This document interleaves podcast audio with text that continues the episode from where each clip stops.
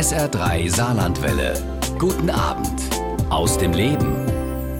Pitt Weirich hat vor und hinter der Kamera das deutsche Fernsehen mitgeprägt. Egal ob bei der legendären ZDF-Hitparade, Gottschalks Late Night Show bei RTL oder der ARD-Talksendung Fliege, überall hat er Regie geführt. Außerdem hat er als Kameramann, Regisseur und Moderator ja mit vielen großen Künstlern zusammengearbeitet. Angefangen von Udo Lindenberg über ABBA bis zu Peter Maffay und Chris de Burgh.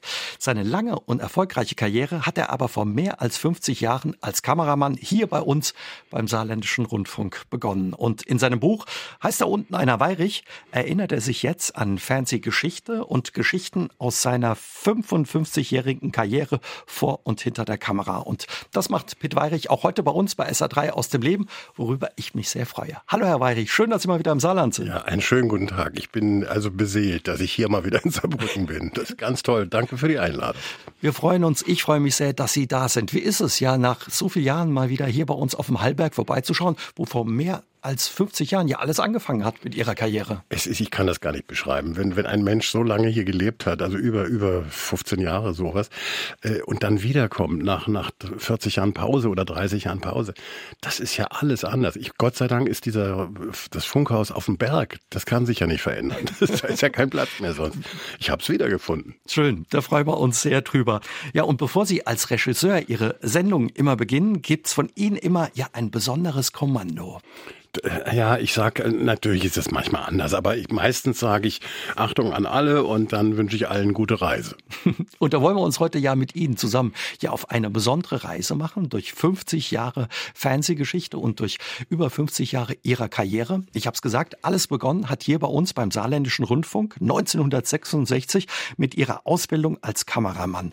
Wie sind Sie als Hamburger Jung, der Sie sind, 1948 in Hamburg geboren, im Saarland gelandet? Ja, ich, das ist eigentlich eine längere Geschichte, aber ich mache sie mal ganz kurz. Mein Vater ist Musikproduzent gewesen und kannte Druck Brands. Und Druck Brands war eine Regielegende in Sachen Unterhaltung. ZDF-Hitparade unter anderem? Na, unter anderem, aber der hat ja in Saarbrücken die großen Sendungen gemacht, mhm. mit Jill Baby Co., die ah, großen ja. Shows. Und da war ich ja dann auch als Kameraassistent schon dabei und habe dann immer gestaunt, was da alles geht. Und dann habe ich so richtig Feuer gefangen. So hat das angefangen. Und mein Vater und Druck Brands, die haben irgendwann zu Hause gesessen wegen Alexandra. Da war irgendwie so ein Gespräch. Die hat ihr Vater entdeckt, ne? Genau, ja. Und dann hat äh, mein Vater gesagt, sag mal, der braucht jetzt einen Beruf. Druck, was würdest du dem raten? Da hat der Druck Brands gesagt, was kannst du denn, Junge? Der war Berliner, ja. Und dann habt ihr, auf sowas kann man ja nicht sagen, nichts. Das geht nicht. Ja. Also da habe ich gesagt, über ein bisschen fotografieren. Da sagt er, dann mache ich dich zum Kameramann. Das war alles. Mhm. Und dann ging's ja mit dem Koffer vom Hamburger Bahnhof nach Saarbrücken. Richtig. Sie, Sie, waren damals 17, 16, 17, ja, 17, drei Viertel so mhm. in der Gegend. Und ich, ich bin hier angekommen, habe den Koffer abgestellt und dann bin ich in die Kamerawerkstatt gekommen. Unten, da ist es da unten, da wo die Parkplätze sind. Und das erste, was ich machen musste, ich musste einen ganz schweren Koffer, äh, so 400 Meter irgendwo hintragen. Das war der Test, ob ich äh, irgendwie gefügig bin. Wie heißt Lehrjahre sind keine Herrenjahre? Das kann man wohl sagen. Auch damals als Ihr Auszubildender oder Lehrling zum Kameramann. Sie haben schon gesagt, Ihr Papa war Musikproduzent, Fred Weirich. Er hat ja unter anderem Alexandra entdeckt mhm. und mit ihr große Erfolge gefeiert. Ging es bei Ihnen daheim dann auch schon immer ein bisschen ja ums Showgeschäft? Saß das Showgeschäft ein bisschen mit am Abendbrottisch? Das, ja, könnte man so fast so sagen. Er hat immer Leute mitgebracht. Und das Tolle ist ja für so einen jungen Menschen, ich hatte ja nur Fußball im Kopf eigentlich, weil ich habe beim HSV Fußball gespielt, mhm. wollte auch unbedingt Fußballer bleiben und werden. Und dann äh, waren da, oh, weiß gar nicht wer, also Alexandra zum Beispiel saß da auf der Couch. Nur die Prominenz, die, die dann da ist, die ist dann gar nicht mehr prominent. Die gehört dann irgendwie zur Familie. Und deswegen habe ich sehr früh damit, äh, bin ich vertraut geworden, dass diese Menschen ganz normale Menschen sein können, wenn sie wollen. Also vielleicht auch ein guter Start dann eben für die, ja. die Showbranche oder die Fernsehbranche. Ja, nicht schlecht. Alexandra war dabei, Druck Brands kam dann abends mal zum Abendessen oder für, für ein Gläschen Wein mit ihrem Papa. Wer war da noch alles dabei in Hamburg bei Ihnen? Das ist jetzt schwer zu sagen, aber Ivan Rebrov saß da mal, der ist ja so ein Riesenkerl, das ist aufgefallen, weil da quasi zwei saßen. und äh, der, also, der hat ja sehr viele Leute produziert, die Dorte Kollo und Karel Gott. Also die fallen mir jetzt nicht alle ein, ja, aber das waren viele. Sie gingen da ein und aus und ich habe auch immer Musik gehört, weil mein Vater hat eigentlich Schlager produziert. Aber privat hat er Glenn Miller und Jazz gehört. Und das fand ich also ganz toll.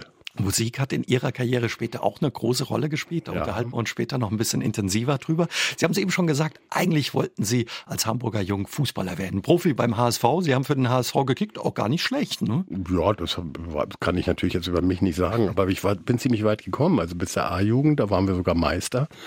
Und dann sollte ich in die Amateurmannschaft übernommen werden. Und dann kam die Sache mit dem Beruf. Und 66, da war Fußball noch nicht so, dass die Leute sagten, oh, da wächst ein Millionär heran. Junge lernen was Anständiges. Ja, genau, ja, wirklich so, genau so. Ihr großes Vorbild, klar, wenn man beim HSV Fußball spielt, Uwe Seeler. Natürlich. Und Sie hatten das Glück, bei seiner Hochzeit als kleiner Junge Blumenkind sein zu dürfen. Mehr och, geht wahrscheinlich nicht als Ob das Fußballfan. Glück ist, weiß ich nicht, aber wir waren natürlich stolz. Wir standen ich. da in einer roten Hose, HSV hatte rote Hose mhm. und weißes Hemd und blaue Stutzen und wir standen da und ich musste Blumen streuen, da wo dieser Uwe Seeler mit seinen göttlichen Füßen drüber gelatscht ist. Mit seiner Frau und die Ehe hat gehalten bis ganz zum Schluss. Mit Eka, ne? Seiner ja, Frau. Ja. Über fünf, fast 60 Jahre. Ja, toll. Es lag nur daran, weil ich so genial Blumen gestreut habe. Es war auch Ihre erste Begegnung damals mit dem Fernsehen, aber die verlief offenbar nicht so nett. Ja, also wirklich, das, da kann ich mich ganz genau daran erinnern, dass hinter mir Leute standen, also nicht nur Fernsehleute, aber Fotografen. Und wir haben natürlich gestört. Die Kleinen, wir waren ja ganz klein, man konnte eigentlich drüber weggucken. Aber die haben dann gesagt, hau da ab, wir müssen fotografieren und filmen. Und da habe ich gesagt, was sind denn das für Menschen? Aber Sie hatten Ihre Aufgabe im Kopf und haben sich nicht vertreiben lassen. Nee, Blumenstreuen für Uwe und Eke. Ich habe äh, da weiter gestreut, bis die Blumen alle waren. Aber das war nicht die einzige Begegnung mit Uwe Seeler. Nein, ich hatte dann später noch eine Begegnung, weil der da draußen, wo wir trainiert haben, in Hamburger Stadtteil Ochsenzoll, hatte der sein Haus. Und da ist der mit seinem Hund spazieren gegangen. Und dann kam der natürlich über diese Sportplätze, wo wir trainiert haben. Und ich war irgendwann mal mit einem Ball an so einem Kopfballpendel und da stand er plötzlich neben mir und hat gesagt, Junge, du musst viel früher abspringen, sonst triffst du den Ball ja nie. Auf die eben eigene Art wahrscheinlich. Ja, so, Mensch, Junge, da spring mal früher ab, ne? Dann kannst du aber auch richtig an den Ball rankommen. Und hatte er recht? Natürlich hat er recht gehabt, weil der, der, war, der war gar nicht groß. Also ich war damals schon mit 17 oder 16 war ich schon so ähnlich groß wie er. Das ist ja ein Wunder gewesen, wie hoch der gesprungen ist. Legendäre Kopfballtore gemacht. Ach, aber im Hinterkopf. Herrlich, heute noch toll. Ja, also.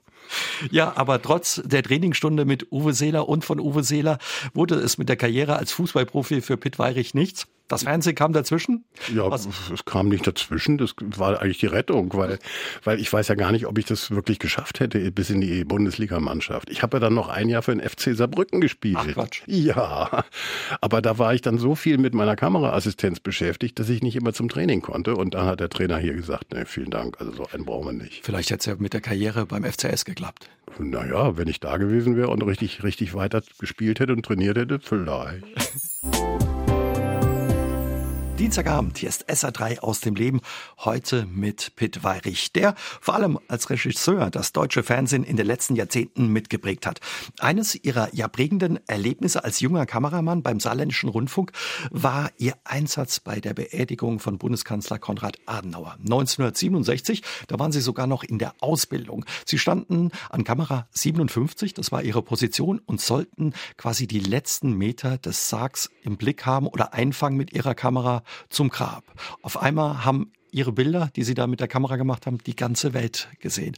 Denkt man darüber nach oder wie war das für Sie als das, junger Kerl? Ja, damals nicht. Damals hatte ich Angst oder, oder, oder war aufgeregt oder so. Das war ja eine Wahnsinnsverantwortung. Da kam dann dieser Sarg, ja. Und ich habe da gestanden mit meinem ersten schwarzen Anzug, den ich in meinem Leben hatte und, und habe dann versucht mitzuschwenken und plötzlich schreit der Regisseur in mein Ohr. Wir haben immer alle Kopfhörer aufgehabt. Was machst du denn? Was machst du denn? Ich habe gesagt, ich, ich mache alles richtig. Nein, du, du, du schwenkst mit dem Kranz Tanz mit. Der Sarg ist dahinter. und naja, also es war so dunkel, ich konnte es nicht sehen. Und das sah, also die Grenze sahen genauso aus wie der Sarg. Also peinlich. Also da wusste ich aber, dass, dass Regisseure auch schnell schreien. Aber toll, dass man Ihnen das damals ja in der Ausbildung auch schon zugetraut hat. Ne? Ja, ich weiß nicht, ob die darüber nachgedacht haben, aber es hat ja funktioniert. Also bis auf diesen kleinen Fehler hat ja keiner gemerkt. Aber das, was Sie gesagt haben, das ist schon toll, wenn man dann so drüber nachdenkt, das hat die ganze Welt gesehen, was ich da gerade gemacht habe. Aber das weiß ja glücklicherweise keiner. Hm. Aber denkt man das in dem Moment und Nein. ein bisschen schwitzige Hände oder? Nein, das ist ja in der heutigen Zeit, wo jeder mit seinem Handy selber Videos machen kann. Ja, das ist das selbstverständlich geworden. Aber früher war es ein Bild machen, das auch noch gesendet wurde in die Welt. Also ich meine, das, hallo. Und dann noch ja bei so einem wichtigen Ereignis eben wie der Beerdigung von Konrad Adenauer. Traurig war's. Traurig, ja. ja.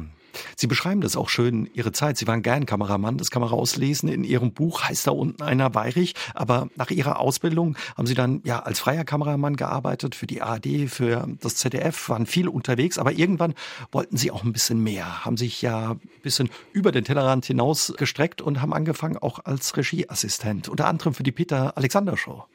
Ja, also das, ich wollte nicht unbedingt was anderes oder höher hinaus oder so, sondern ich habe immer gemerkt, was die Regisseure so machen aus der Musik und wie die damit umgehen. Habe ich gesagt, Mensch, das könnte man doch auch mal selber machen. Ne? Und so, aber das waren so so ganz entfernte Gedanken. Und dann hat man mir angeboten, also die Regisseure, mit denen ich gearbeitet habe als Kameramann, so Ewald Burike, Eckhard Böhmer oder auch Druck Brands, die haben gesagt, du kannst gerne bei uns mal Regieassistenz machen.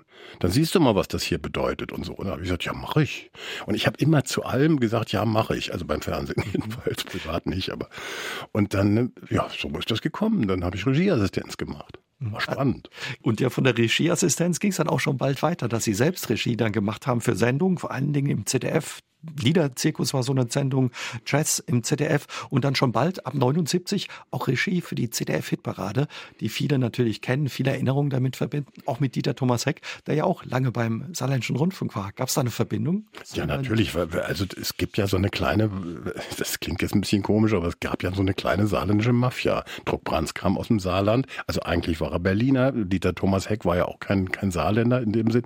Der lebte hier und Manfred Sechsauer war ja auch hier und das war alles so, aus dem Saarland kam Qualität. Also jetzt mal ehrlich, also da war ich noch gar nicht richtig da. Also da war schon Qualität da. Und das war vielleicht, gab das, das war Glück. Das war ein mhm. großer Glück. Druck Brands hat gesagt, mach du das doch, Junge. Und du wie, kannst es. Wie war es? Es ist ja eine, eine ich habe es gesagt, eine Sendung, mit der viele Erinnerungen verbinden. Erlauben Sie uns mal einen Blick dahinter die Kulissen. Was für Erinnerungen verbinden Sie mit Ihrer Zeit bei der Hitparade? War ja lang bis 90. Dann. Unglaublich viele. Und mein Buch hat 400 Seiten, aber das hätte nicht gereicht. Ich schreibe ja nicht nur über die Hitparade, aber das ist wirklich viel Erlebnisse. Und ich, ich verbinde eigentlich nur positive Dinge damit, weil, weil das alles spannend ist. Und diese verschiedenen Berufe innerhalb eines Metiers, das ist eigentlich das, was es auch ausgemacht hat. Ja, ich, ich wusste ja nicht, wie man sich fühlt, wenn man vor eine Kamera geht. Das kommt ja wahrscheinlich noch. Das kommt noch, ja, ja. ja, ja. später auch Aber, Moderator. Ja, ja, oder ich wusste als Kameramann nicht, was es denn heißt, in der Regie zu sitzen und zu sagen, wo es lang geht. Ich habe da unten meine Bilder gemacht und dann bin ich wieder nach Hause gefahren. Also das hat äh, alles einen Reiz. Und ich habe überall, und das ist ein Vorteil eines kleineren Senders. Der Saarländische Rundfunk war perfekt als Ausbilder, weil ich konnte überall hin. Ich war auch hier in dem Hörfunkgebäude, wo ich jetzt sitze. Da habe ich auch mal reingeguckt, was der Ton so alles können muss. Ja, und das kann man woanders nicht. Sie beschreiben das auch so schön, ne? wie Sie auch drüben bei den Kollegen im Fernsehen damals einfach in den Bildschnitt gegangen sind, den ja, Kappern über die Schulter geguckt haben. Das war ja, wenn man, wenn man sich nicht unmöglich benutzt genommen hat, haben die auch gesagt, komm noch mit. Und damals haben wir dann immer noch ein Bier mitgebracht. Das heute wird ja nicht mehr so viel Alkohol getrunken beim Dienst. Und dann haben wir noch da unten geblödelt und dann habe ich mhm. gesehen, wie die zum Beispiel schneiden. Das ist ja alles ganz anders heute, aber tolle Möglichkeit hatte ich hier. Und dann eben die Zusammenarbeit mit Druck Brands und Dieter Thomas Heck ähm, bei, bei der ZDF-Hitparade. Haben die Saarländer dann auch ein bisschen zusammengehalten, die Wahlsaarländer? Nee, das hat sich ganz schnell. nein, nein, nein. Also ich, was heißt zusammengehalten? Wir, wir waren ja keine Freunde. Wir waren, wir waren Arbeitskollegen und ich habe meinen Job ernst genommen und Druck Brands war ja dann nicht mehr da und Dieter Thomas Heck hat sowieso geglaubt, ach, der, der wird das schon richtig machen und dann ich fand das ja auch gut, was der gemacht hat. Also der war schon eine Marke. Ja, also der war nicht irgendein Moderator. Heute gibt's ja so einige, die können alles, aber eigentlich sind sie keine Persönlichkeiten. Ja, ein Heck war schon eine Persönlichkeit. Und die Zusammenarbeit mit ihm? Mit ihm ganz wunderbar und auch mit seiner. Na, das Schlimme sind ja meistens immer dann die Begleiter. Also entweder bei Künstlern die Plattenfirmen und bei, bei Eheleuten manchmal die Frauen oder die Männer dann, je nachdem, wer da gerade vor der Kamera steht, die dann so ein bisschen nerven, weil sie dann sagen, ach, mein Heckilein muss doch aber ganz anders fotografiert werden. Und dann habe ich gesagt, Hilde ist doch gut. Also wir machen doch, wir geben uns doch Mühe. Umso schöner, dass Sie heute allein gekommen sind. Nein, schön, dass Sie da sind. Ja, genau.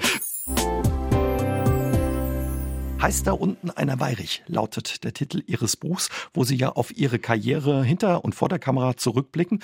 Den Buchtitel verdanken Sie Rainer Werner Fassbinder, mit dem Sie als Kameramann hier bei uns beim Saarländischen Rundfunk gearbeitet haben. Was hat er mit dem Buchtitel zu tun? Was steckt da für ja, eine Geschichte hier, Das hinter? war nebenan hier im Fernsehgebäude im Studio 1. Da haben wir gearbeitet, haben äh, das Fernsehspiel Nora, Helmer und noch ein zweites gemacht. Das war etwas später. Und da haben wir drei, zwei, drei Wochen gearbeitet dran. Und ich war, also der Rainer Werner Fassbinder war ja gewohnt, mit Filmkameras zu arbeiten. Da arbeitet man anders als mit elektronischen Kameras. Da also gibt meist nur eine mhm. Kamera mhm. oder zwei. Beim Fernsehen standen da drei oder vier rum. Und das wollte der gar nicht. Der wollte arbeiten wie immer. Und dann hat er sich dann ein oder zwei von uns ausgesucht, mit denen er dann hauptsächlich gearbeitet hat. Und dann haben wir zweieinhalb Wochen zusammen gearbeitet und ich höre irgendwann ganz, ganz kurz vor Ende, höre ich im Kopfhörer, wie oben in der Regie das Telefon klingelt. Er geht ran und sagt, Moment mal, geht auf diese Brücke von oben, ruft ganz laut ins Studio runter, heißt da unten einer Weirich. Und da habe ich gesagt, das kann doch nicht sein. Ich arbeite seit zwei Wochen mit dem zusammen und ganz eng. Ja, also ich wusste, wie der riecht nach Zigaretten und nach und wie der arbeitet und wie der tickt. Und der wusste meinen Namen nicht. Ich war entsetzt und habe gesagt, das ist doch ein schöner Buchtitel. Besonderer Mensch und klar, ein besonderer Regisseur, aber für Sie auch ein prägendes Erlebnis. Ein charismatischer, ein charismatischer äh, Profi und ein, ein, ein, ein fantasievoller Mensch. Der hat, ge, der hat gebrannt. Der, alles, was der machte, war, war 180 Prozent. Und das war natürlich auch unangenehm manchmal, weil der hat dann auch keine Geduld gehabt. Und der ist manchmal auch ziemlich schroff mit Menschen umgegangen, was ich nicht so witzig fand. Aber das war eine gute Lehre. Da konnte man sich dann ja sagen, na, so möchte ich jetzt nicht unbedingt werden. Aber er war schon ein kleines oder großes Genie. Respekt war Ihnen ja auch immer und ist Ihnen bis heute wichtig. Das ist das Wichtigste für alles, für alle Mitarbeiter. also Respekt ist ja auch im Privatleben der Schlüssel zur positiven Entwicklung. Überhaupt haben Sie in Ihrer Karriere mit vielen großen Künstlern zusammengearbeitet, auch hier bei uns beim Saarländischen Rundfunk, später auch bei der Goldenen Europa. Ja, dieser Preis, den viele noch äh, kennen und an den sich viele erinnern. Sie waren Kameramann, Regisseur, später sogar Moderator. Tina Turner war da, David Hasselhoff, viele, viele große Namen. Wen haben Sie da alles erlebt und wie war die Zeit für Sie oh, auch? Kann ich jetzt nicht alle aufzählen, dann so viele die Zeit nicht. Aber, aber das ist wirklich, also die Goldene Europa war sowieso eine tolle Sendung. Das war also der Fernsehpreis in Deutschland. Und da habe ich eben, wie gesagt, als Assistent, als Kameramann, als Regisseur und später sogar noch als Moderator gearbeitet. Und äh, das war eine großartige Sache. In der Saarlandhalle immer, wirklich immer. Und, und äh, ja, da kam die ganze Welt, die ganze Showwelt hat sich da getroffen. Wahnsinn was damals los war. Und Wahnsinn ist auch die Geschichte, die Sie beschreiben. Ja, eine Begegnung mit ABBA. Da haben Sie damals dann schon für das ZDF auch gearbeitet, haben Regie gemacht für die Sendung Show Express und Moderator. Damals war ja Michael Schanze, Regie, Pitt Weirich und ABBA kam am 11. November 1982 zum letzten Fernsehauftritt von ABBA in Deutschland. Im Saarland. Verrückt. Ja, das war uns jetzt gar nicht so bewusst erstmal, weil, weil ABBA kamen, das war ja schon toll. Und alle haben über ABBA geredet, das waren Weltstars, die waren in der ganzen Welt im Fernsehen und war, nun kamen die zu uns. Dass das ihr letzter Auftritt war, war gar nicht so furchtbar wichtig. Ja.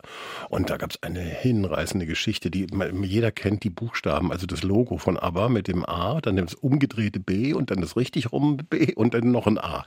Und wir hatten eine Deko gebaut, eine Dekoration mit einer großen Drehscheibe und hinten stand ABBA. Und dann am, am, Tag vor der Sendung, glaube ich, kam ich in die Saarlandhalle und da war das alles gerade so hingestellt worden. Und da kam einer aus der Halle, ein Hallenwart oder ein, ein Hausmeister oder so, iPad, hast du das so gesehen? Die haben das so falsch rum aufgestellt, das B. Und da habe ich gesagt, nee, das gehört so. Ach, ach, bist du, was schwitzt denn da? Das gehört andersrum.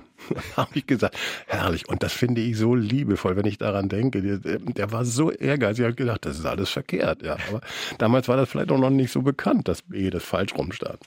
Sie mögen den saarländischen Dialekt, ne? Bis ich mag heute. total gerne, ja. Oh, das habe ich gestern, als ich nun seit Jahren mal wieder hier war in Saarbrücken, habe ich sofort gedacht, oh, das ist zu Hause, das ist wunderbar. Schön.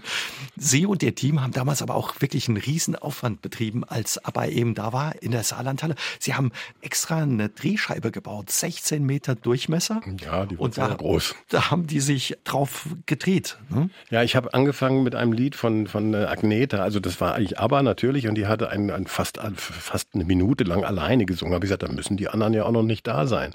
Worauf mein Chef gesagt hat, spinnst du, jetzt kommen die endlich mal, dann musst du die doch auch dauernd zeigen. Und dann sage ich, ja, ja, aber das ist doch ein toller Effekt, wenn die alleine anfängt und die drehen sich langsam rein, da gibt's dann nochmal Applaus. Und so war es dann auch.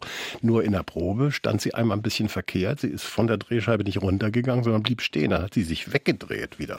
Die kam raus und weg war sie wieder, ja. Und da haben wir uns kaputt. Und die waren so professionell, die haben selber Spaß gehabt. Sie erzählen das, beschreiben das so schön schön in Ihrem Buch. Aber jeder will natürlich wissen, egal wie viel Aufwand Sie betrieben haben, damals wie heute, wie waren Sie im Umgang? Man hört von raus. Ja, das wird immer gefragt. Das ist erstaunlich. Wie waren die denn so alle? Da sage ich, ja, das waren eigentlich ganz normale Menschen, die standen, haben zugehört, wie ich diese Idee mit der Drehscheibe erklärt habe und gesagt, oh, nice idea. Und dann haben sie es gemacht.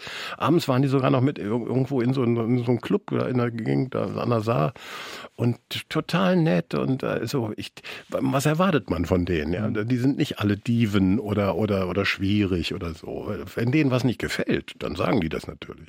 Kann auch nicht jeder von sich sagen, mit aber durch die Nacht gezogen zu sein in Saarbrücken. Auch durch die Nacht gezogen. Ja, doch, war ziemlich lang, glaube ich. Sie haben auch eine Zeit lang Regie gemacht für die Late Night Show von Gottschalk bei RTL. Damals haben Sie auch ja den letzten Auftritt nicht nur von ABBA im deutschen Fernsehen, sondern auch von Heinz Rühmann erlebt. Ja, das sind natürlich, das sind natürlich Momente, die, die man wirklich nie vergisst. Ja, so eine, ein großartiger Mann, der klein da reinkam, bescheiden und dann hat erstmal, ich, ich schätze mal ungefähr zwei, drei Minuten hat das Publikum nur noch geklatscht.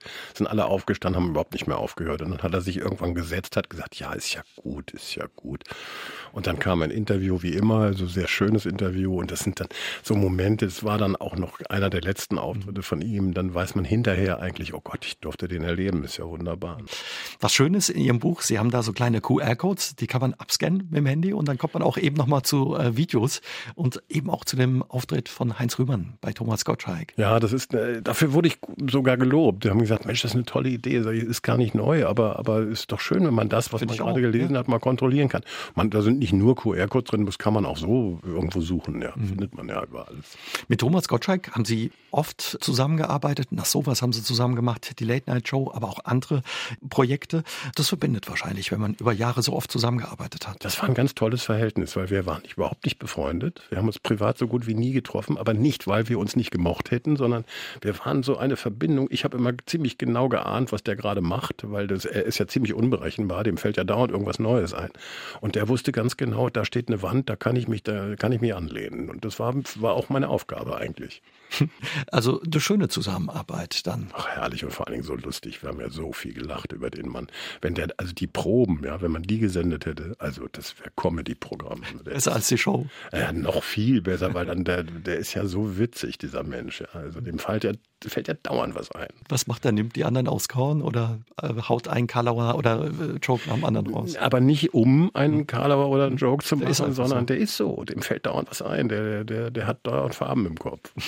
Er ist ja auch bekannt dafür, wir erinnern uns alle an Wetten das, dass er gerne überzieht. Für Sie als Regisseur äh, kriegt man wahrscheinlich ja Schweißperlen auf die Stirn, ne? wenn er mal da unten wieder ja, ein bisschen länger mir braucht. persönlich war das ja, wenn die Sendung schön ist und, und die länger wird, das ist doch nett, aber da gibt's ja Zwänge, da gibt's ja irgendwelche Verabredungen. Die Sender sagen ja, oh, wir müssen hinten fertig werden, da kommt noch ein Radrennen oder ein Boxkampf oder irgend sowas.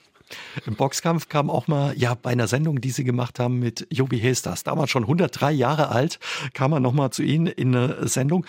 Florian Silbereisen. Irgend, irgendeine Weihnachtssendung. Weihnachtssendung. Ja, so, irgendwas, so tausend Lichter oder irgend sowas. Und, also, und ja. hat auch gesungen, steht. Ach, Sie haben auch wieder ja. schön inszeniert. Da haben Sie mich als aber erwischt jetzt mit einem Erlebnis. Das war jetzt nicht mein schönstes Erlebnis, aber der war, äh, der kam auf die Bühne, auch, auch übrigens auch wieder auf einer Drehscheibe, weil der konnte nicht mehr so gut laufen und hat auch nicht so viel mehr gesehen hat auch nicht mehr so viel gehört, aber er hat toll gesungen. Immer noch live, ja. Und dann stand er da und hat sein Lied gesungen und dann war er fertig und dann hat, gab's Applaus und hat er wieder angefangen zu singen. Und dann hat er nochmal angefangen zu singen, das dritte Mal. Und dann hat mein, mein Chef, der hat mir ins Ohr gesagt, Pitt, mach was. Der, der, wir sind zu lang, dass du musst. Dann sag ich, was soll ich denn machen? Soll ich da runtergehen oder was? Nein, und dann fing der wieder an zu singen. Das Publikum hat wieder geklatscht und dann fiel mir dann so, das, das erzähle ich jetzt kurz, das war viel länger. Dann habe ich gesagt, also was soll ich machen? Ich, okay, habe ich gesagt, Drehscheibe ab, dreht ihn einfach weg. Oh je. Ja, oh je, genau so war es. Und, und, das haben wir natürlich nicht gezeigt. Da haben wir ja auf Publikum geschnitten, damit man das nicht sieht. Das ist ja peinlich ohne Ende. Weil, und die waren alle begeistert und Jopi war weg. Und hinterher gab es ein bisschen Ärger. Aber das war, was hätte ich dann machen sollen? Soll ich sagen, Herr Hesters, Ihre Zeit ist um? Also das kann man doch nicht machen.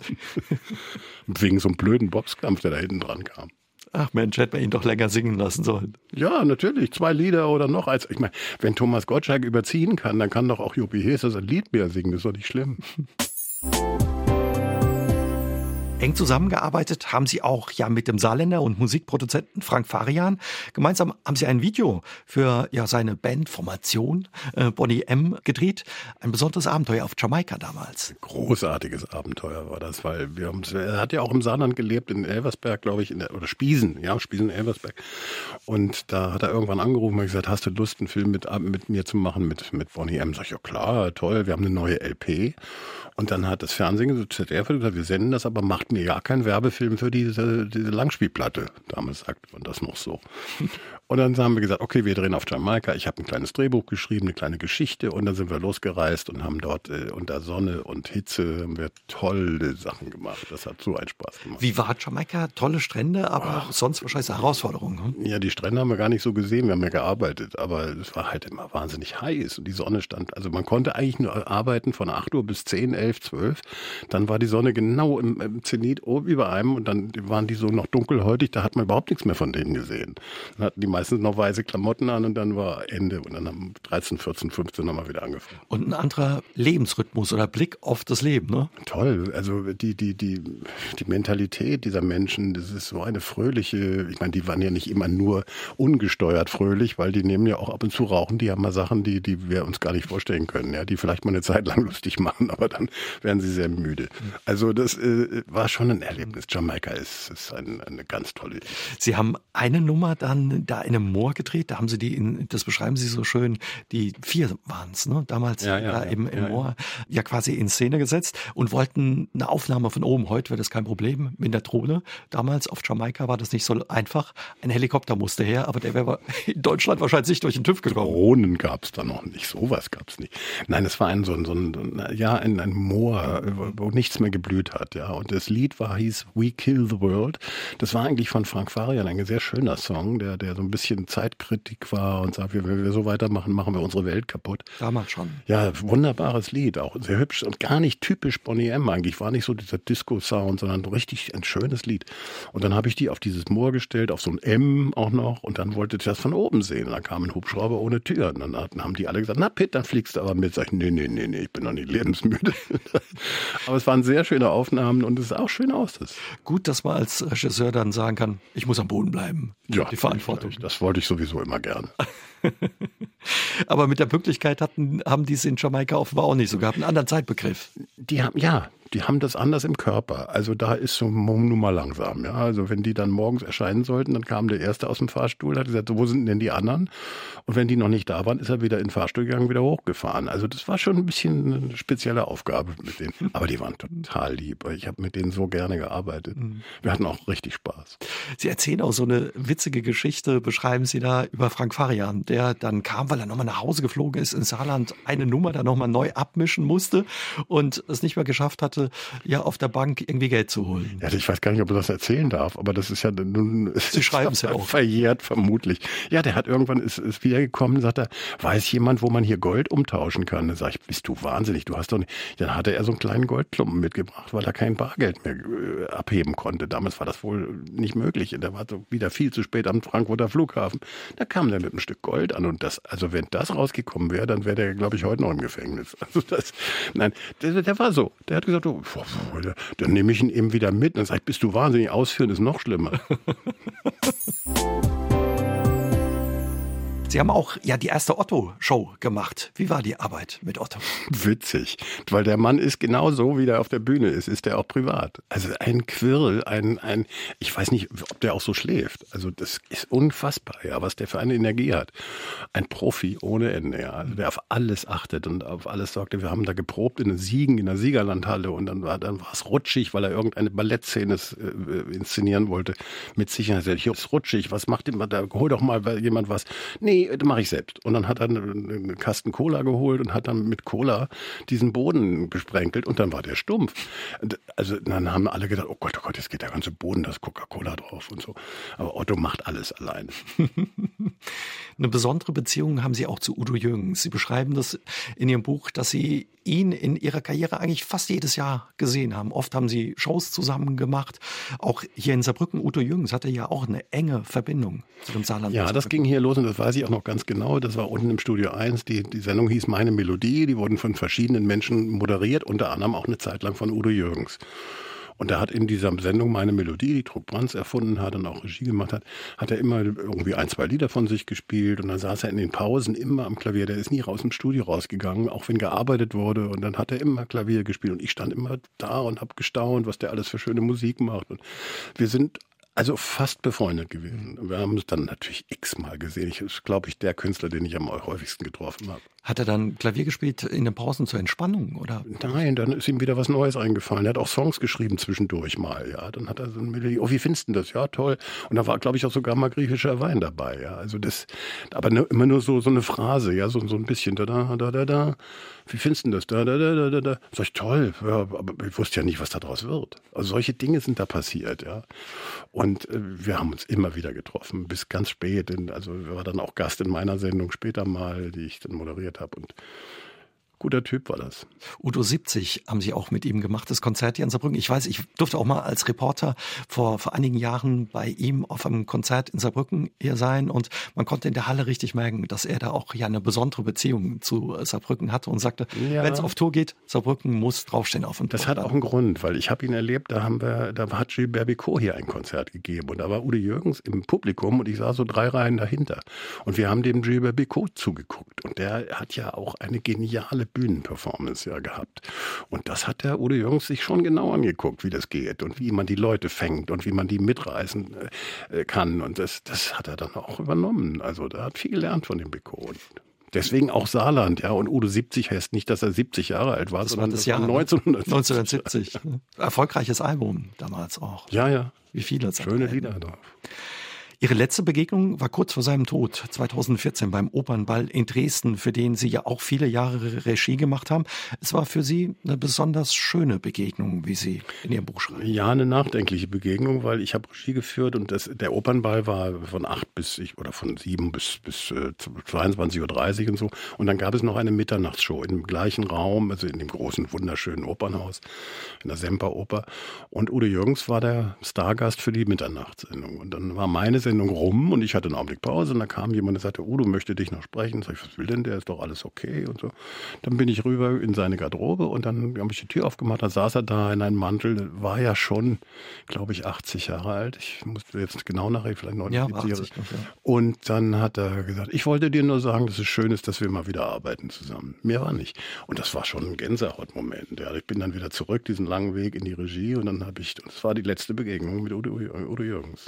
Schöner Moment das glaube ich, ja. Und ja, weil ich habe ihn auch ein paar Mal in Portugal in seinem Haus besucht und wir haben natürlich immer berufliche Bezüge gehabt und ich kenne seine Tochter sehr gut, die Jenny Jürgens, eine wunderbare Frau und, und äh, tolle Schauspielerin und das hat sich nie so ganz äh, verloren, ja. Und als der dann starb, war das schon ein Schock irgendwie. Also da hat keiner mit gerechnet weil Sie gerade seine Tochter, die Jenny, ansprechen.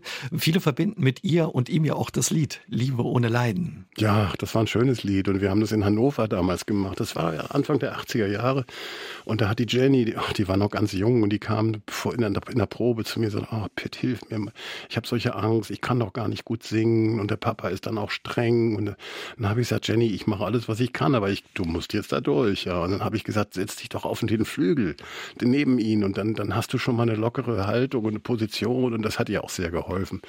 Und dann äh, war das, und hinterher war sie so glücklich. Sie kam, hat geweint und hat mich umarmt. Danke, das war ganz toll, du warst eine echte Hilfe. Schönes Kompliment. Neben ihrer Karriere hinter der Kamera haben sie dann 1986, man kann sagen, ja auch eine zweite Karriere vor der Kamera begonnen. Bei der Sendung zum Beispiel Kaum zu glauben standen sie das erste Mal selbst ja vor der Kamera. Das war so eine Unterhaltungssendung mit versteckter Kamera, wo sie auch die Gags selbst geschrieben haben. Später kam eine Rateshow dazu, die bessere Hälfte oder auch bei uns beim SR die Sendung Träume unter dem Hammer, wo Gegenstände von Prominenten versteigert wurden. Der Wechsel von hinter der Kamera zu vor der Kamera haben sie mal als einen Kulturschock beschrieben. Was hat diesen Wechsel zu so einem Kulturschock gemacht? Ja, ich weiß nicht, warum ich Kulturschock dazu gesagt habe. Das war, das war etwas, wenn man so lange schon beim Fernsehen war. Als Kameramann, als Regisseur hat man ja so viel erlebt, hat die Menschen immer vor der Nase gehabt, also vor der Optik. Und, aber man hat nie gewusst, wie fühlen die sich eigentlich, wenn die da auftreten. Ja, man wusste über das Lampenfieber Bescheid. Das haben die ja mal gesagt. Oh, ich habe so ein Lampenfieber. Aber, aber was da los ist in einem Menschen, wenn er da rauskommt und sagt, guten Abend, meine Damen und Herren. Und dann habe ich das plötzlich erfahren dürfen. Ja, das, dann kam ich da raus und habe gesagt, guten Abend. Und ich kann Ihnen sagen, man ist so alleine. Das ist furchtbar. Hier am Mikrofon sind wir ja nun A zu zweit, aber mhm. wenn Sie alleine Ihre Sendung machen, dann, dann ist das nicht so schlimm, weil man sieht sie nicht. Man, man hört sie nur, aber sie haben natürlich auch einen anderen Druck, als wenn man dahinter steht oder in der Tonregie sitzt, dann, dann regelt man und keiner kennt einen und dann macht man und geht wieder nach Hause. Aber da im Zentrum zu stehen und alle sehen einen und man, jeder Fehler wird registriert und dann kam natürlich auch noch die Presse dazu, das hat man ja gar nicht geahnt, was da alles los ist. Da kriegt man ja Noten. Also im wahrsten Sinne des Wortes hält man den Kopf hin, ein Stück weit. Das kann man wohl sagen. Aber wenn man so dämlich ist und das macht, dann muss man da durch. Sie haben es ja gerade gesagt, Sie haben davor 20 Jahre hinter der Kamera gestanden als Kameramann die, die ganzen Künstler eingefangen, gut ins Bild geholt, als Regisseur Hoffen, genauso. Nicht gut, gut weiß ich nicht, aber ich habe sie eingefangen. Und scharf. Und scharf. Ja, ja. Man sagt ja häufig, ah, der wird von der Kamera geliebt oder die Kamera liebt den. Ist da was dran? Gibt es ja, so Menschen? Ja, ja, ja, ja. Das ist, weil die Leidenschaft, und das trifft für alle Berufe zu. Das Buch ist ja nicht nur so, dass ich das da geschrieben habe, um alles so hier, oh, was hat der Tolles erlebt und so, sondern das ist ja auch so ein bisschen für jüngere Leute, weil, weil die, die lesen das vielleicht nicht, weil die sagen, was will der alte Mann denn noch uns sagen? Aber es ist doch toll zu sagen, was alles möglich ist. Und ich kann nur ein, ein Stichwort geben, Leidenschaft. Wenn man gerne Kameramann war, muss man das ja gar nicht aufgeben. Da kann man sein Leben lang Kamera machen, wenn einen die Leute wollen. Und das andere, ich war neugierig und, und leidenschaftlich bis heute. Und wenn ich heute Rundfunk mache, bin ich noch genauso leidenschaftlich. Sie machen heute eben noch Radio für das Radio von Frank Laufenberg, ja, das Internetradio? Popstop, ja, das leider bald aufhört, aber dann wir, arbeiten wir schon dran, dass wir was eigenes Neues aufmachen. Aber wenn ich da noch mal bleiben darf, also ist wirklich so, dass einige offenbar von der Kamera besser eingefangen werden können als andere oder besser mit ihr auch spielen, umgehen können. Wie das haben Sie das erlebt? Es gibt geniale Künstler, die genau wissen, was sie machen müssen. Also es gibt so, wer ist denn da so besonders? Also Juliette Gréco war so ein Beispiel, ja. Die hat jede Bewegung mit der Hand, da hat man, die hat die Musik dirigiert während beim Singen. Und das ist natürlich toll. Und wenn ein Kameramann pennt und die Hand nicht im Bild hat dabei, dann ist, geht das weg verloren. Das ist nur so ein kleines Beispiel. Und da gibt es ganz viele Beispiele noch. Das wird jeder Mensch, der heute ein Video macht, mit seinem Handy, kann das äh, erfassen. Ja, weil er sagt, das war nicht gut, das müssen wir nochmal machen. Was war denn nicht gut? Das ist natürlich, aber es war vielleicht noch nicht optimal. Bei uns haben Sie, ich habe es gesagt, die Sendung gemacht, Träume unterm Hammer. Wurden Gegenstände versteigert? Äh, das war eine witzige Idee, total witzige Idee. Ist leider ein bisschen untergegangen, weil das, das hätte ARD sein müssen. Ich glaube, es war regional gesendet im dritten Programm weiß ich gar nicht genau, ja. Und, äh, und da waren Gegenstände von Prominenten, also irgendjemand hat seine Gitarre gestiftet oder, oder sein, sein Anzug von irgendeinem tollen Auftritt. Und das fand ich toll. Das hat auch Spaß gemacht. Dann haben Leute gesteigert. Zum ersten, zum zweiten und zum, zum dritten. SR. Eine besondere Sendung, die Sie moderieren durften, wenn man darüber nachdenkt, ist auch verrückt. Sie haben die Silvestergala im CDF am 31. an Silvester 1989, 51 ja, ja, Tage nach dem Mauerfall moderiert. Kriegen Sie wahrscheinlich heute noch Gänsehaut. Ja, wobei wir waren nicht an der Mauer, wir waren in der Philharmonie und haben dort äh, aufgenommen, so live gesendet. Ich hatte eine Co-Moderatorin und es war Ramona Reis damals. Ja, ne? genau, Ramona Reis. Aber, aber, an, aber am Brandenburger Tor stand David Hasselhoff mit seiner Jacke. Und das vergisst man ja nie. Ich meine, natürlich der Anlass war der wichtigere, ja. Nun wusste man ja nicht so genau, was ist denn da los eigentlich mit der Mauer und so. Aber der hat da gestanden und hat dann da so gesungen, äh, wie, wie hieß das Lied? Looking for Freedom. Looking for Freedom, genau. Aber die Jacke war ja dominierend. Mit, so kleinen Lichtern. Ach, es war schrecklich kitschig, aber die, über die Jacke redet man heute noch. Und wenn ich David Hasselhoff irgendwann getroffen habe, später, hat er immer gesagt, hey Pitt, you remember, we pulled down the wall, the Berlin Wall. Dann habe ich gesagt, spinnt der? der? Wir haben doch nicht die Mauer runtergerissen. Ja, wir waren dabei, hat er gedacht. der ist herrlich gewesen. Sie haben mich später noch ein paar Mal getroffen. Ja, ne? ja, genau. Beim Fernsehgarten und überall. Ja, ja, da kam er. Immer hat er gesagt, wir haben doch, du war, erinnerst dich, wir haben die Mauer runtergerissen. Also für ihn auch, klar. Ja, er war, dabei, ja, er war dabei. Viele, viele prägende Erlebnisse hatten Sie vor der Kamera. Sie sind auch mal mit einem Löwen auf dem Rücksitz Auto gefahren oder haben mit einem Tiger im Whirlpool gesessen. Wie ja, muss man da, sein? Da kann man, ja, da, da, kann man eigentlich gar nicht so stolz drauf sein, nach dem, was man jetzt alles so weiß. Damals Siegfried und Roy hat es ja den einen leider erwischt, nach jahrelanger guter Zusammenarbeit. Und die wussten ja, wie man mit Tieren umgeht. Und ich musste das auch lernen dafür. Ich hatte mir das selber eingebrockt. Ich habe das ins Drehbuch reingeschrieben. Und dann musste ich da ins Training, das war ganz interessant. Ich musste erst lernen, mit dem umzugehen. Hat er gesagt, geh doch mal da rein, der Tiertrainer. Also die wurden nicht dressiert, die wurden trainiert für Filmaufnahmen, diese Tiere dort in Amerika. Und dann bin ich da reingegangen und habe mit dem Deutsch gesprochen. Dann ist mir eingefallen, der wird wahrscheinlich gar kein Deutsch verstehen, der Löwe. Und dann habe ich irgendwie, und, und, dann war ich sehr froh, als ich wieder draußen war, aber ich würde das nicht nochmal machen. Also ja. ja. manchmal hat man ja so Situationen, wo man denkt, Mensch, was habe ich da gemacht? Ne? Ja, ich werde auch angesprochen, weil ich im Buch dann auch beschrieben habe, dass ich mit einem Tiger in der Badewanne noch ein Interview gemacht habe. Also mit dem, mit dem Trainer. Und da lag der Tiger in der Badewanne. Das kann man auch in dem QR-Code sehen. Das ist eine irre Szene. Da habe ich da in der gleichen Badewanne wie ein ausgewachsener Tiger gesessen, ja. Und auch wenn ich da heute drüber nachdenke, ich, ich war wahrscheinlich ein bisschen blöd. Das Bild mit dem Löwen ist auch vorne auf dem Cover drauf. Ein Riesenkerl. Ganz ausgewachsen und nicht aus Stoff. Das war kein Stofftier. Mal abgesehen davon, wenn nicht gerade ein Löwe auf dem Rücksitz saß oder Sie mit einem Tiger im Whirlpool saßen, wo haben Sie sich wohler gefühlt? Vor oder hinter der Kamera? Beim Fernsehen. Weil, Egal weil, wo. Ja, ja. Ich, also der schönste Beruf ist eigentlich Kameramann gewesen, weil da konnte man mit eigener Kraft schöne Bilder machen. Also als Regisseur redet man nur auf die anderen Menschen ein, die einem das dann schön machen.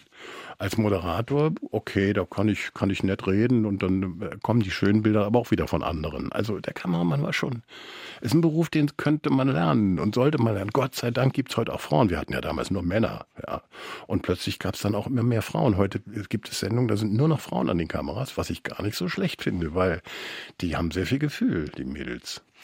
Lassen Sie uns noch über André Rieu sprechen, äh, mit dem Sie auch ja viele, viele Sendungen und Shows gemacht haben. Sie haben ja später auch viele Konzerte, Live-Konzerte mitgeschnitten für große oder haben die Regie gemacht für, für die Aufnahmen von großen Künstlern, Udo Lindenberg, Peter Maffay, aber viele mehr und eben viele Jahre auch mit André Rieu, der ja auch bekannt ist für große Konzerte. Das kann man wohl sagen. Also da habe ich Gigantismus äh, gelernt und das war wirklich großer Aufwand. Also ich sage nur mal die Anzahl an Kameras, da standen also manchmal 46 Kameras die man dann leiten und führen muss. Natürlich hatten die, also das war schon alleine, waren schon also sechs oder sieben Kameras nur für ihn da, die dann nichts anderes mehr gemacht haben, von hinten, von vorne und von der Seite, wo er sich auch immer hingedreht hat. Und dann gab es viele Kameras, die nur Publikum gemacht haben, weil ich das gerne wollte, dass da viel Reaktionen, also es ist eine tolle Sache, so ein Konzert von Rieu, da sagen sie, boah, die Musik mag ich nicht. Das ist egal, das ist ein wunderbarer Abend, drei Stunden lang. Showprogramm, aber vom Feinsten. Wie behält man so viele Kameras als Regisseur im Blick? Ja, aufmerksam und das war anstrengend, weil man muss wirklich helfen. Ich kann nicht jede Kamera genau sehen. Es gab dann so, so Pärchenweise oder, oder Gruppenweise. Die sechs sind besonders wichtig, auf die muss man aufpassen. Die anderen machen sich's von alleine. Da, also da, dieses Publikum muss ich nicht beobachten. Da muss ich nicht sagen, nimm doch mal den rechts davon oder so, sondern äh, die machen dann selber, die wissen ja, die Kameraleute sind ja nicht blöd. Hm. Also die machen schon, bieten an und dann nimmt man das. Und dann haben wir alle, alle 46 Kameras einzeln aufgezeichnet und hinterher in wochenlanger Arbeit zusammengeschnitten. Sie haben gesagt, da haben Sie Großes erfahren und Großes gelernt, ne, weil es einfach eine riesige Show ist. Und Sie sagen ja auch, man muss die Musik nicht mögen, aber es ist einfach eine große und gute Show, so wie Sie das beschreiben, offenbar. Und auf der ganzen Welt ist er erfolgreich. Sie waren ja, auch 2008 zusammen in Australien. Ich, ich kann Ihnen auch ein Geheimnis verraten. Das ist, weil er mit Menschen gut umgeht. Der hat sein Orchester, das ist wie eine Familie, wirklich wie eine Familie. Die arbeiten zusammen, die proben und dann weiß jeder, was er zu tun hat. Die sind immer gut gelaunt. Also wenn da einer richtig mies drauf ist, das, das gibt es eigentlich überhaupt nicht. Dann helfen die dem anderen wieder auf die Beine. Und das ist der Erfolg von Rieu. Immer gut gelaunt, immer fröhlich. Ob der zu Hause mal auf den Tisch haut, weiß ich nicht. Das kann ja gut sein. Aber auch eine Leidenschaft zur Musik und zur Show. Der steht auf der Bühne und lebt das jeden Tag mit. Immer wieder neu und auf der ganzen Welt erfolgreich. Ja, das ist der Grund. Nun hört man ja diese Musik, diese klassische Musik hört man ja auch in Brasilien gerne. Und wenn es so locker gebracht wird wie von Rieu, dann ich weiß, junge Leute werden sagen, oh, das ist nicht meine Musik, macht ja nichts, muss man ja nicht hingehen, man wird ja nicht gezwungen. Sie sind von Sternzeichen Waage, damit sehr harmoniebedürftig, schreiben Sie in Ihrem Buch. Kann man als harmoniebedürftiger und netter Mensch, wie Sie sind, ja in der Showbranche erfolgreich sein? Offenbar, ja. Ich weiß nicht, ob man das heute noch kann. Ich weiß es nicht genau. Man hat mir oft gesagt, du bist viel zu nett zu den allen. Und dann sage ich, was soll denn das? Ich muss doch nicht rumbrüllen. Und ich hatte ja vorhin mal erwähnt, dass äh, so ein Rainer Werner Fassbinder, das war ein anderer Typ. Der hat gesagt, ich fordere das, ich will das und da bin ich auch streng. Und es gibt, das weiß jeder aus der Schule, es gibt strenge Lehrer und es gibt gibt Lehrer, die einem das irgendwie auf andere Weise beibringen und es klappt auch.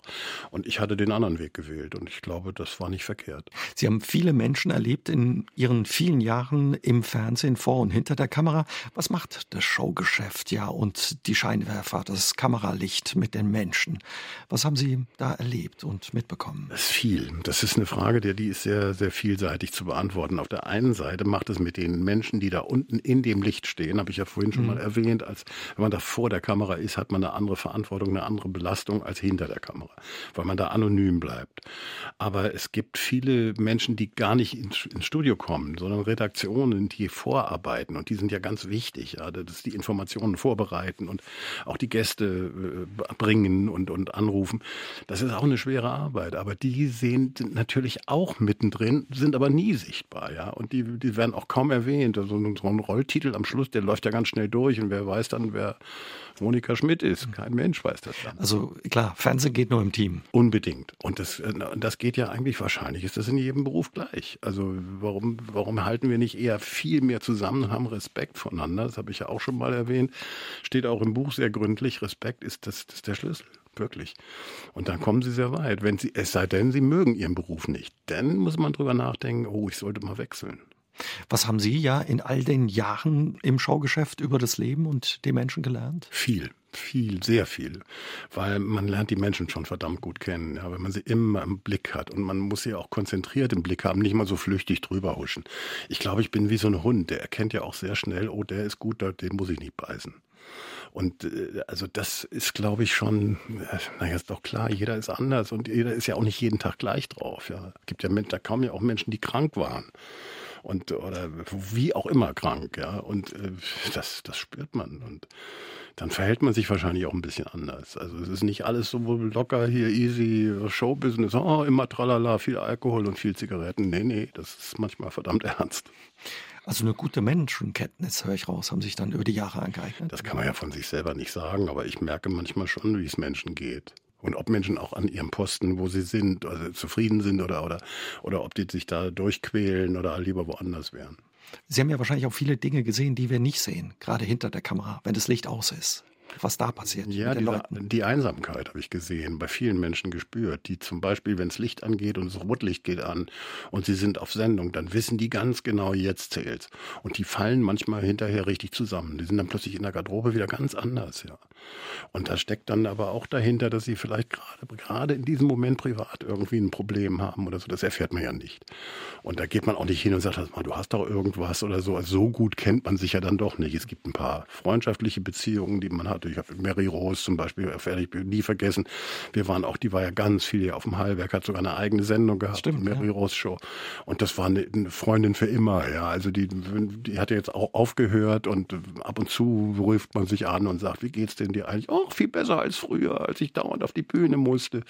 Und die war auch eine, die gerne auf der Bühne war. Ist das dann auch wichtig für so Menschen, wenn das Licht ausgeht und ja, die so ein bisschen der Druck abfällt, die Anspannung oder vielleicht auch das Adrenalin weg ist, dass jemand da ist, der einem vielleicht auffängt oder für einen da ist und was? Das ist natürlich individuell. Jeder wird es anders irgendwie mhm. empfinden. Aber es ist ganz furchtbar, wenn plötzlich keiner mehr da ist. Wenn eben noch 3000 Menschen in der Halle geklatscht haben und weitere, ich sag mal, 8 Millionen haben einen gesehen, das weiß man ja. Und dann geht man ins Hotel und sitzt in, allein an der Bar und keiner kümmert sich um einen. Wollen Sie noch einen trinken, wir machen hier zu. Komisch, das kriegt man nicht hin. Das sind, das sind ja Etappen dazwischen. Das ist, äh, aber das ist die Herausforderung. Deswegen sind auch ganz viele, viele, viele große Prominente irgendwie gescheitert, auch gesundheitlich. Die haben dann irgendwelche Drogen genommen oder, oder das, das sind ja Rettungs Anker, die die sich gesucht haben. Haben Sie wahrscheinlich auch äh, gesehen und erlebt, ne? wenn Sie sagen Drogen, Alkohol. Dann naja, also ich war jetzt nicht dabei, aber es gab schon einige Musiker, die schon manchmal einen glasigen Blick hatten oder so. Und das war ja nicht nur immer ein schöner Wein oder so. Wo man dachte, ui, hoffentlich geht, geht das gut, der Auftritt. Oder? Das, das müssen die ja für sich verantworten. Also, hat ja jeder auch eine Verantwortung, ja. Und die schaffen das ja meistens. Auf der Bühne funktionieren die ja noch. Zusammenbrechen werden die erst sehr viel später. Was hat die Zusammenarbeit für Sie ja mit diesen großen Namen auch persönlich bedeutet? André Rieu, Udo Jürgens und alle, die, die wir angesprochen haben. Ich kann da keinen Unterschied machen, ob das Privatleute waren, die, die in meinem Privatleben mir begegnet sind oder sehr wertvoll waren. Ich habe zum Beispiel ein sehr schönes Verhältnis zu Harpe Kerkeling, mit dem wir uns öfter treffen, weil meine Frau mit dem befreundet ist. Und äh, das, das ist ein wunderbarer Mensch, ja. Und das ist, das ist mir vollkommen egal, ob der berühmt war oder nicht berühmt war. Oder der ist ja jetzt, hat er sich auch ein bisschen zurückgezogen, obwohl er jetzt wieder neue Sachen macht. Und das ist ein toller Mensch und das bleibt. Und, und wie gesagt, so ein Udo Jürgens, der, das war immer schöne Begegnung, weil der immer so schöne Musik gemacht hat. Wie war es für Sie jetzt für das Buch Heißt da unten einer Weirich, nochmal zurückzublicken, nochmal einzutauchen in Ihren Erfahrungs- und Erinnerungsschatz? Also das, darauf bin ich fast stolz. Und zwar nicht auf das Buch, das da jetzt fertig liegt. Äh, das soll ja nur Menschen Spaß machen. Aber ich selber habe eine tolle Zeit durchgemacht. Und ich habe da ziemlich lang dran geschrieben, weil ich immer wieder mal aufgehört habe zwischendurch und habe dann gedacht, wer will denn das überhaupt noch lesen? Mich kennt doch gar kein Mensch mehr. Und das ist aber falsch gewesen. Ich habe gesagt, mach weiter. Das ist ja ein Leben, was nochmal abläuft. Und das macht ja nur Spaß, ja. Und es ist wirklich ein schönes Buch geworden, was unheimlich viel Freude macht zu lesen, weil man ja eben so diesen persönlichen Blick hinter die Kulissen bekommt und so viel erfährt, auch über ja, Aber wissen Sie was, was eigentlich fehlt? Also die, die, die Presse hat zum Beispiel gesagt, ja, steht denn da mal eine Geschichte, du hast doch bestimmt auch eine Ehe gehabt, die nicht funktioniert hat. Also, sag ich, und genau das habe ich nicht geschrieben. Warum? Ja, weil ich, das, das ist mein Privatleben und das, ich bin noch nicht alleine auf der Welt. Also die Beziehungen, die nicht geklappt haben, da ist ja noch ein zweiter Mensch mit beteiligt, ja. Und das kann ich doch nicht in so einem Buch schreiben, der kann sich doch nicht mehr wehren. Der muss ja auch ein Buch schreiben. Sie beschreiben das auch, finde ich, so schön. Da sind wir wieder beim Thema Respekt, dass Sie als Regisseur natürlich auch eine Verantwortung für die Künstlerinnen und Künstler haben, die zu ihnen in die Shows gekommen sind oder kommen. Ne? Und dann Nein, auch, dass also, man Dinge für sich behält, die da vielleicht hinter den Kulissen passieren. Naja, ich habe ja nicht, hat mir ja keiner erzählt, dass er, dass er eine Bank ausgeraubt hat oder so, sondern ich habe Nein, der Respekt ist da und das gehört auch nicht, es gehört nicht alles an die Öffentlichkeit. Aber, aber, aber das ist kein, ich, hab, ich, ich bin nicht ein Bündel an Geheimnissen jetzt, sondern, sondern ich bin ein ganz normaler Mensch, der viel erlebt hat.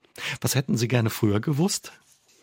Nichts. Vor allem kam das so schön häppchenweise. Das kam ja nicht so überfordernd, dass ich hier im Saarland angefangen habe und 1966 und 1967 habe ich schon alles gewusst. Das wäre ja, das hält ja keiner aus. Mhm. Das kam schön langsam nach und nach.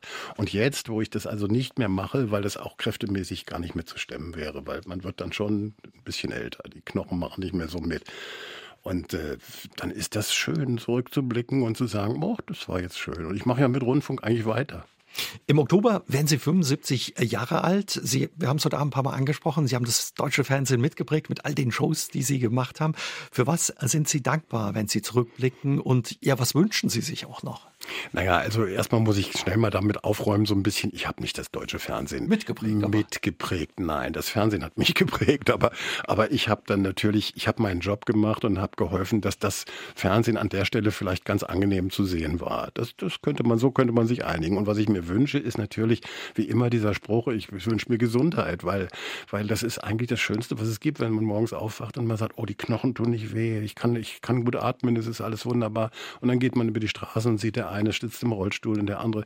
Und da muss man verdammt dankbar sein. Und das ist das eigentlich, was übrig bleibt dann. Ne? Ob ich 75 bin oder 82 oder wie Jopi Hees, das weit über 100. Ich weiß gar nicht, der war, eigentlich war der noch ziemlich fit. Mhm. Dann wünsche ich Ihnen ja vor allen Dingen viel Gesundheit, alles Gute, weiterhin eine schöne Reise. Und wenn ich mir was wünschen darf, wünsche ich mir, dass Sie bald mal wieder ins Saarland kommen und bei uns vorbeischauen. Gerne, mache ich sofort. Dankeschön. SR3 aus dem Leben. Immer dienstags im Radio, danach als Podcast auf sr3.de.